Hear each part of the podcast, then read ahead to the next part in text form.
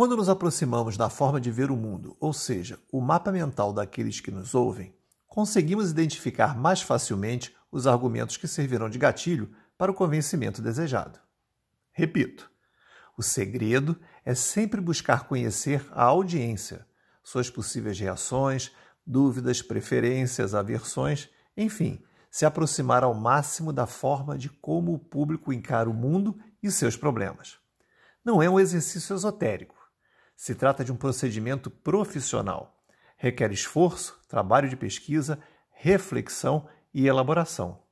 Mas eu posso te garantir que é exatamente isso que faz os profissionais de sucesso.